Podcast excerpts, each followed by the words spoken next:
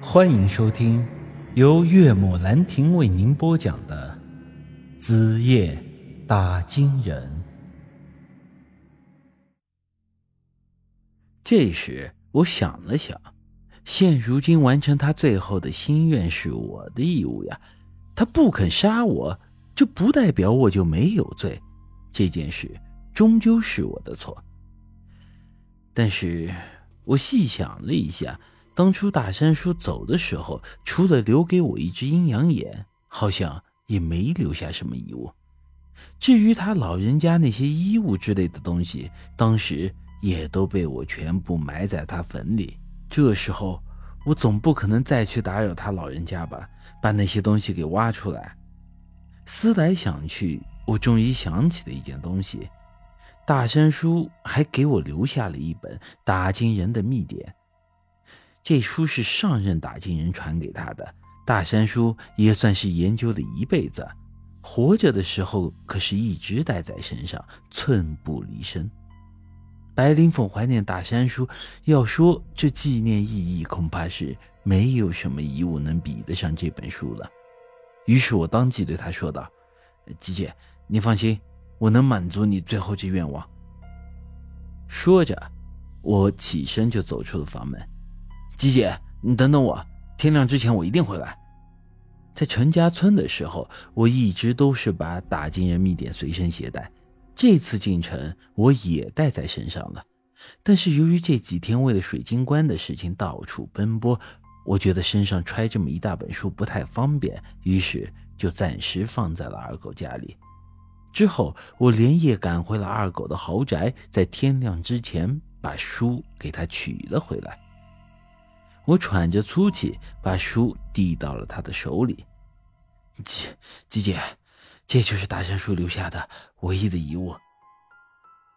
他接过打金人秘典，轻轻抚摸了一下，脸上露出了很是深情的表情。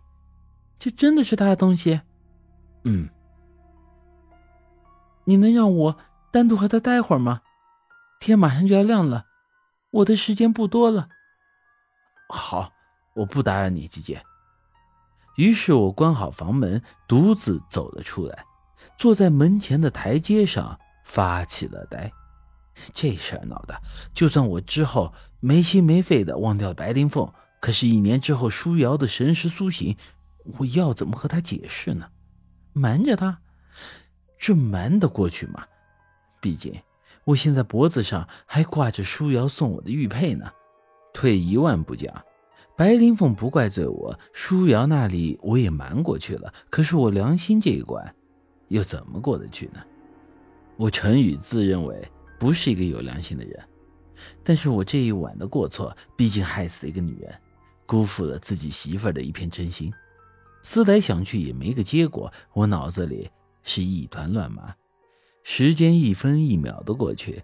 城市东边的天空泛起了一片鱼肚白，太阳要出来了。我知道姬姐这时候也要到了。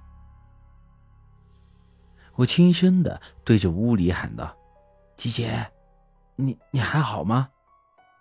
屋里没有回应，我的心随之一颤。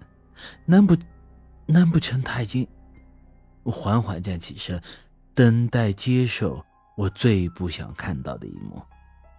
我推开房门，进到了屋内。可是这时，那床边并没有人，床上还多了一张字条：“师弟，谢谢你的书哈，为了搞到这个，我可已经等待了好多年了。另外，你也别内疚了，你和那些男人一样，可是没在我身上尝到任何的甜头啊。爱你的师姐。”咱们有缘再见吧。我一下子整个人几乎石化了，这他妈，老子被骗了！这娘们儿一开始就是冲着老子的书来的。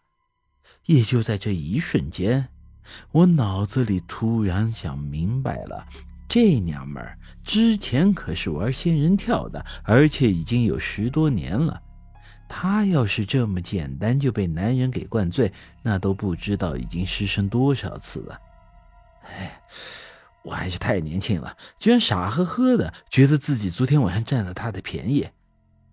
直到多年之后，我才知道，当初大山叔的确是从黄皮子手里救了白灵凤的命。但是之后，大山叔之所以要赶白灵凤出家门的这一点原因，白灵凤是诱骗了我。当初他是居心不良，一直惦记着大山叔的大金人秘典，如此才被大山叔赶了出来。至于他为什么要这本书，那其中牵扯的事情可就大了。这里咱们暂先不谈。此事之后，我算是彻底明白了孔老夫子的那句话：“普天之下，唯小人和女子难养也。近之则不逊，远之则怨呐。”和绿茶玩心计，你是玩不过的。唯一能做的就是躲瘟神。躲得远一点就好了。不过我后来细细想，事情发展成这个结果，对我来说也算是有利有弊。